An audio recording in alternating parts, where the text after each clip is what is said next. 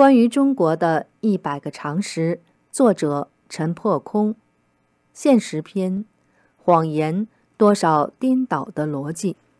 三十八，谁篡改了历史教科书？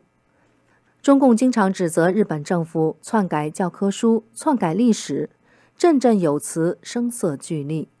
实际上，日本教科书并非由日本政府编写，中小学教科书。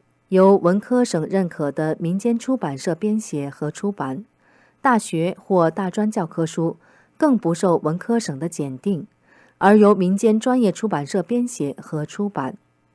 各地学校使用哪家出版社或哪个版本的教科书，完全由当地的教育委员会决定。反观中国的教科书，都由中共当局组织编写和审查批准。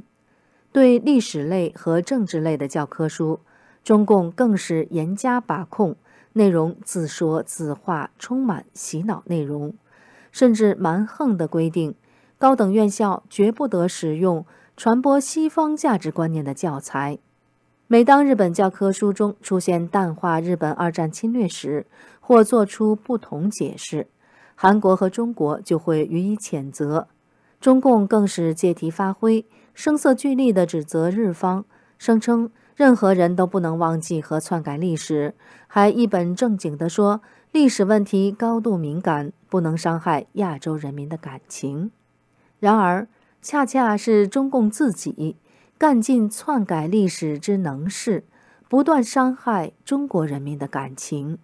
这一行径从中共建政甚至建党之日起就已经开始。比如抗日战争，明明是国民党浴血抗战，共产党破坏抗战，中共却颠倒历史，说成是共产党领导了抗日。又比如六四事件，全世界都知道，中共出动数十万军队，动用大量坦克和机关枪，血腥镇压和平请愿、手无寸铁的学生和市民，中共却反诬学生和市民暴乱。并抵赖说，天安门广场没有死一个人。中共要求日本反省，但中共从不反省自己。日本的侵略罪行毕竟属于历史上军国主义的日本，而不属于当今民主的日本。反观中国，举凡破坏抗日、反右、大跃进、大饥荒、文革、六四屠城、镇压法轮功、严禁维权律师等等。都是共产党一党所为，不但有过去式，更有进行式。作恶者不仅没有下台，还高高在上；当权者不仅没有反省，还强词夺理。专制与迫害不仅没有结束，还持续进行，企图进行到底。中共不仅创下屠杀与迫害之罪。也创下撒谎和篡改之罪，气量狭小，凡事走极端，不留半点余地。不仅抹煞国民党领导抗日的丰功伟绩，而且抹煞支援中国抗战的盟国美国的决定性作用。中共不仅歪曲中国近代史，而且对中国古代史也任意裁剪、阉割，为其所用。换言之，中共执政才半个多世纪。就狂妄到要左右华夏上下五千年的历史，最后连他们的自己人，中共也都随意栽赃抹黑。